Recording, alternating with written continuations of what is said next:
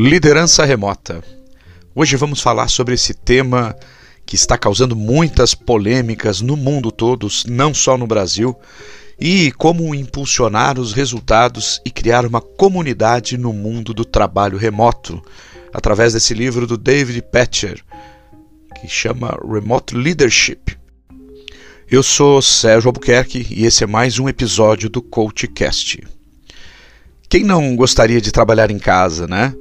Você define o seu próprio horário e não tem ninguém em cima para obrigar você a trabalhar mais rápido ou fazer as coisas de forma diferente. Apesar das vantagens, no entanto, estar remoto não é a solução de trabalho perfeita para muitos funcionários. Quem trabalha em casa pode perder a oportunidade de avançar, fazer contatos, socializar e se conectar à cultura da empresa. David Patcher, que é uma autoridade no assunto, que trabalha a partir de casa, cobre as desvantagens e os prazeres de se dedicar a um trabalho remoto. As ideias fundamentais desta obra são: o Covid-19 transformou muitas empresas convencionais em empresas de trabalho remoto. Antes da ampliação do trabalho remoto, os líderes tinham privilégios que os permitiam coagir o pessoal. O trabalho remoto depende de liderança ponderada, aprendizado entre colegas e uma mentalidade e cultura de coaching. Os líderes ponderados são autoconscientes. A mentalidade de coaching exige que os líderes parem de se considerar os salvadores da pátria. A aprendizagem entre pares ocorre melhor em interações com poucas pessoas. Antes do trabalho remoto, muitas empresas ofereciam grandes atrativos no local de trabalho.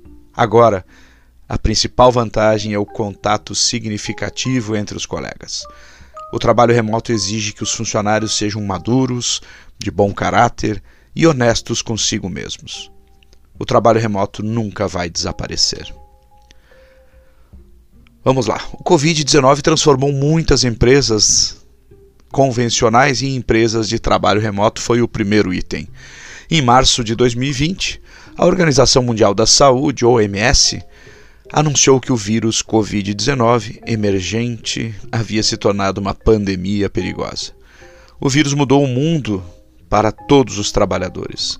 De repente, o Zoom se tornou uma ferramenta essencial, assim como o Google Meet, Slack, Skype, Wi-Fi, smartphones e webcams. Em todo o mundo, os trabalhadores se transferiram rapidamente dos seus escritórios para suas casas, sabendo que é ali que trabalhariam no futuro próximo. Mas Apesar dessa mudança dramática, o universo não se transformou de repente em um admirável mundo novo. O trabalho remoto não era um fenômeno novo.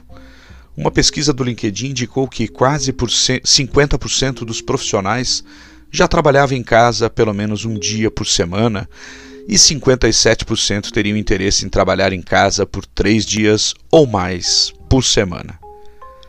As qualificações que podem fazer de alguém uma contratação perfeita para um escritório presencial são incrivelmente diferentes daquelas que fazem de alguém uma ótima opção para uma organização orientada ao trabalho remoto. Embora muitas pessoas tenham feito a transição com pouca dificuldade, o trabalho remoto de fato acabou sendo o grande divisor de águas que as pessoas imaginavam. As empresas não estavam preparadas para que a maioria dos funcionários trabalhasse em casa, e poucos modelos de negócios que apoiavam essa mudança estavam em vigor ou prontos para um estilo de gestão de comando e controle. Muitos gerentes não saberiam como exercer controle sobre os membros remotos da equipe. Antes da ampliação do trabalho remoto, os líderes tinham privilégios que os permitiam coagir o pessoal. Antes dessa transformação da força de trabalho, muitos gerentes desfrutavam de amplo privilégio executivo, algo semelhante a uma carta branca, que praticamente os absolvia caso fossem desrespeitosos e pouco atenciosos com os membros da equipe. Se atingissem os seus objetivos corporativos e não prejudicassem os seus superiores, os gerentes poderiam se safar de praticamente qualquer coisa. Quando a liderança não é pré-definida pela proximidade e pela interação, Os melhores comunicadores avançam na carreira porque são os mais proativos. Pessoas realmente engajadas estão descobrindo uma maneira de se comunicar melhor, independentemente da distância. Quem disse isso foi Adolfo Velasquez, da Jump Crew. Não é de surpreender que a maioria dos líderes prefira essa configuração, especialmente aqueles que administravam por coerção, que por décadas foi a regra, não a exceção.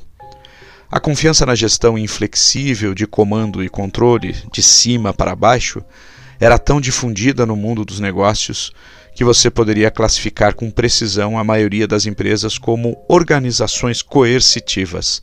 No entanto, coagir as pessoas é mais difícil quando elas vivem e trabalham a quilômetros de distância. Com o trabalho remoto, a coerção se torna ultrapassada, além de errada e ineficaz. O coaching e a força inspiradora são de longe as estratégias de liderança mais eficazes em um ambiente de trabalho remoto. Aqueles que lideram equipes remotas devem promover confiabilidade, parceria e boa comunicação. O trabalho remoto depende de liderança ponderada, aprendizado entre colegas e uma mentalidade e cultura de coaching, os líderes orientados ao comando e controle talvez não se sintam à vontade com os três conceitos fundamentais de liderança remota: liderança ponderada, aprendizado entre pares e mentalidade e cultura de coaching. O resultado depende da liderança. Você vai fazer coisas difíceis que não vão agradar a todos. Aceite isso e siga em frente. A autoridade de cima para baixo remonta à tradição de autoridade absoluta nas Forças Armadas, baseada nos estímulos de raiva e medo. Por outro lado, as três facetas da liderança remota se baseiam nas habilidades sociais: gerir as emoções, restringir as respostas negativas aos demais ou às circunstâncias, desenvolver e demonstrar autoconsciência e aprender a falar consigo mesmo de maneira positiva e solidária, nunca de forma hostil ou autodestrutiva. Os líderes ponderados são autoconscientes. Os líderes ponderados são coerentes e autoconscientes. Eles entendem a si mesmos, os seus pontos fortes e fracos, motivações e gatilhos e como eles se encaixam no novo mundo onde agora devem prosperar. Eles também devem ser capazes de reconhecer, explorar e obter insights sobre a psicologia e sociologia do trabalho remoto. A nossa capacidade de enxergar os outros é uma parte crítica da liderança, mas é baseada na nossa capacidade de enxergar a nós mesmos. Uma autoavaliação honesta pode ser difícil e dolorosa. O propósito desta jornada necessária é a autocompreensão, não tanto o desenvolvimento pessoal. Você deve conhecer os seus valores, o que você defende e o que você prioriza. Para conquistar respeito, mostre-se humilde, responsável e disposto a aceitar a sua falibilidade. Escute com atenção e evite conflitos. Além disso, os líderes remotos de alta qualidade precisam de foco, disciplina, paciência e domínio. Aborde as situações de momentos difíceis com antecipação e proatividade para que as coisas não piorem. A mentalidade de coaching exige que os líderes parem de se considerar os salvadores da pátria. Quando a cultura corporativa promove o coaching e a orientação, os líderes não precisam mais atuar apenas como referências ou como solucionadores de problemas. Não permita que apenas os gerentes possam resolver os inúmeros problemas que surgem no curso dos negócios, como um time de futebol que depende totalmente de um craque. Treine a sua equipe para resolver problemas em conjunto com os líderes. Os líderes podem assim passar o bastão para as pessoas que eles lideram, treinam e orientam. Nas organizações dedicadas ao coaching e mentoreamento, o CEO e outros líderes de alto escalão nunca se comportam como se fossem semideuses ou celebridades.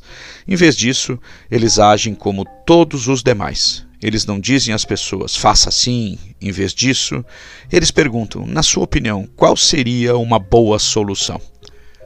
Quando você treina, você está dizendo: Eu confio em você para descobrir isso e fazer do seu jeito.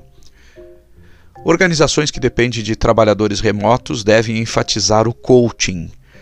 Eles precisam equipar os funcionários mais próximos de um problema com as ferramentas e recursos para resolvê-lo. Para ser um bom coach, você precisa entender que não é o salvador da pátria. Você deve estar disposto a fechar a boca e escutar, processar as informações partilhadas pela pessoa que está fazendo o trabalho e depois treiná-la da melhor maneira possível. Capacite o pessoal e permita que expandam as suas habilidades e identifique com coragem as respostas certas para os problemas levantados. A aprendizagem entre pares ocorre melhor em interações com poucas pessoas. Quando diferentes grupos dentro de uma organização, remotos ou não, confiam uns nos outros, eles também aprendem uns com os outros. Esse aprendizado geralmente ocorre no contexto de pequenos grupos conectados por tecnologias eficientes. Esses momentos de interação podem servir como espaços seguros em que os funcionários têm abertura para demonstrar vulnerabilidade, admitir os seus medos e fazer perguntas sem se preocupar com a impressão que estão causando. Em 1219, a ADP, empresa líder em serviços de RH, citou o aprendizado ponto a ponto como uma das maneiras pelas quais organizações com orçamentos operacionais e mão de obra limitados podem construir uma cultura de inovação que os ajude a tirar o máximo proveito de sua força de trabalho e reter os melhores talentos. A empresa de David Patcher, a Jump Crew, utiliza a plataforma de vídeo Circles nestas interações em grupo porque o seu design promove o aprendizado entre pares.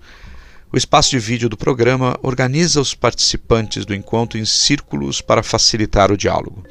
Ali, os ouvintes remotos podem demonstrar a sua aprovação sem interromper a apresentação. Os facilitadores podem organizar discussões em pequenos grupos e qualquer pessoa pode iniciar um abraço em grupo. As reuniões são privadas e não gravadas, por isso, os participantes têm a liberdade de se envolver com franqueza. Três regras de engajamento se aplicam à aprendizagem entre pares, seja remota ou presencial. Comprometa-se, contribua e confie. Nas sessões de aprendizagem entre pares, as pessoas não devem dar conselhos. O ideal é que compartilhem experiências e contem histórias Nesse cenário, os funcionários se comunicam e aprendem uns com os outros, porque o ato de compartilhar as experiências nunca é ameaçador e ninguém se sente julgado. Antes do trabalho remoto, muitas empresas ofereciam grandes atrativos no local de trabalho. Agora, a principal vantagem é o contato significativo entre os colegas. Antes do Covid-19, muitas empresas ofereciam esses inúmeros benefícios, como salas de descanso com jogos, aulas de yoga e salas de cochilo. Nenhum desses atrativos tem qualquer significado para os funcionários remotos. O que os atrai agora é o contato com outras pessoas. As qualificações que podem tornar um novo contratado perfeito para um escritório presencial são incrivelmente diferentes daquelas que fazem de alguém uma ótima opção para a organização orientada ao trabalho remoto. Mostre aos seus funcionários remotos que você os valoriza e os aprecia. Embora não possam compartilhar a camaradagem habitual do escritório pré-pandemia, eles ainda precisam de interação e empatia. Outros benefícios podem ser práticos, como oferecer aos funcionários remotos um bônus para a melhoria do home office. O trabalho remoto exige que os funcionários sejam maduros, de bom caráter e honestos consigo mesmos. Ter uma força de trabalho remota funciona bem apenas se os funcionários forem responsáveis. Seja criterioso nas contratações. Busque candidatos com o nível de maturidade necessário para trabalhar sozinho em casa. Contrate pessoas que não precisem de muita orientação e estímulo para fazer um trabalho com esmero. Profissionalismo, experiência, esmero. Talvez seja necessário jogar fora o manual de recrutamento tradicional para abordarmos o novo mundo orientado ao trabalho remoto. Busque pessoas que consigam conciliar o conforto em casa com o desconforto de uma curva de aprendizado íngreme ou, em, ou um problema para resolver. Esses indivíduos especiais estão prontos para aprender, crescer e se tornar futuros líderes na sua organização. O trabalho remoto nunca vai desaparecer. Para muitos trabalhadores, o TR, ou trabalho remoto, é um fenômeno dinâmico e empolgante com vários benefícios, incluindo flexibilidade e equilíbrio entre a vida pessoal e profissional. As empresas se beneficiam da facilidade de recrutamento e retenção, bem como do acesso a um pool de talentos mais amplo e ilimitado em termos de geografia. À medida que você faz o inevitável, a inevitável transição para alguma forma de trabalho remoto, o seu sucesso ou fracasso vai depender da capacidade da liderança de se adaptar às mudanças nas demandas, às políticas e sistemas implementados e ao tipo de cultura que você apoia. Trabalhar em casa muda radicalmente a forma como as empresas operam. No entanto, Apesar dos seus atributos impressionantes, o trabalho remoto não é uma solução miraculosa. Visto de forma realista, ele traz grandes desafios para o networking, o desenvolvimento e a construção de relacionamentos. No entanto, como destaca o relatório State of Remote Work de 2020, 98% dos entrevistados desejam passar o restante das suas carreiras em algum tipo de trabalho em casa. De uma forma ou de outra, o trabalho remoto vai continuar fazendo parte do futuro da sua organização. Espero que você tenha gostado desse episódio que é, traz bastante reflexão sobre como liderar remotamente, como trabalhar remotamente. Me siga aí nas redes sociais, Sérgio Albuquerque no LinkedIn, Sérgio Albuquerque Oficial no Instagram e no Facebook. E espero que nos encontremos em breve.